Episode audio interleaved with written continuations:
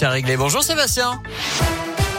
Salut Nico, salut à tous et une info pratique pour débuter les vacances de la Toussaint ce soir. Bison futé voie vert dans les deux sens, aujourd'hui donc, mais aussi demain et dimanche.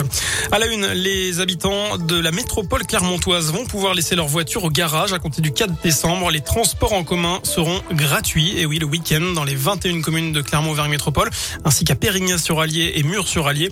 Euh, du samedi matin au dimanche soir, tout le monde pourra monter dans le bus ou le tramway sans avoir à présenter de justificatif. Avec euh, cette mesure, les élus espèrent espèrent attirer un nouveau public et notamment les familles, car même si plusieurs tarifs solidaires existent, ils ne sont pas toujours utilisés. Cyril Sineux est l'élu en charge des transports à la mairie de Clermont.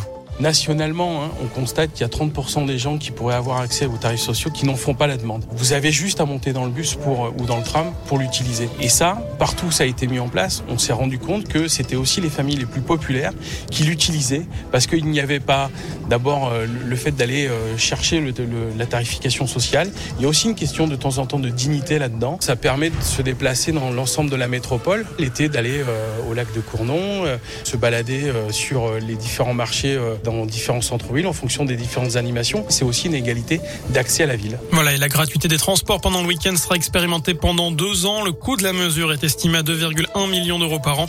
Ce montant sera pris en charge à parts égales par la métropole, la ville de Clermont et le SMTC. Dans le reste de l'actu, trois hommes originaires du Puy-de-Dôme mis en examen et écroués en Haute-Savoie pour tentative d'homicide. Ils avaient été interpellés dans un copement de gens du voyage à Clermont en début de semaine. Ils sont soupçonnés d'être impliqués dans une affaire qui remonte au 20 juin dernier à Archamps en Haute-Savoie. Un homme d'une cinquantaine d'années avait été grièvement blessé par une décharge de plomb tirée depuis une voiture. Tous participaient à une même fête ce soir-là. Les suspects nient les faits. Les étudiants aussi auront droit à la prime inflation. Précision ce matin du porte-parole du gouvernement. D'après Gabriel Attal, il s'agit des étudiants boursiers et autonomes fiscalement de leurs parents, soit deux tiers d'entre eux.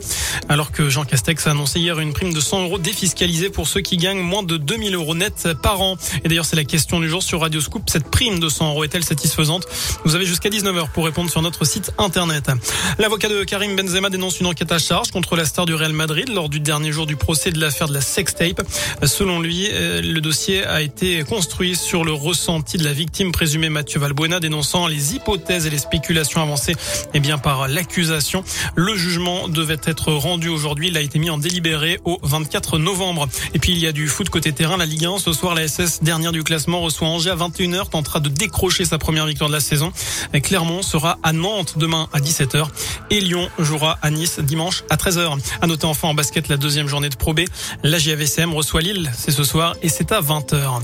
Voilà pour l'essentiel de l'actu sur Radio Scoop. L'info de retour dans une demi-heure. Je vous souhaite une très bonne soirée et un très bon week-end. Лапин.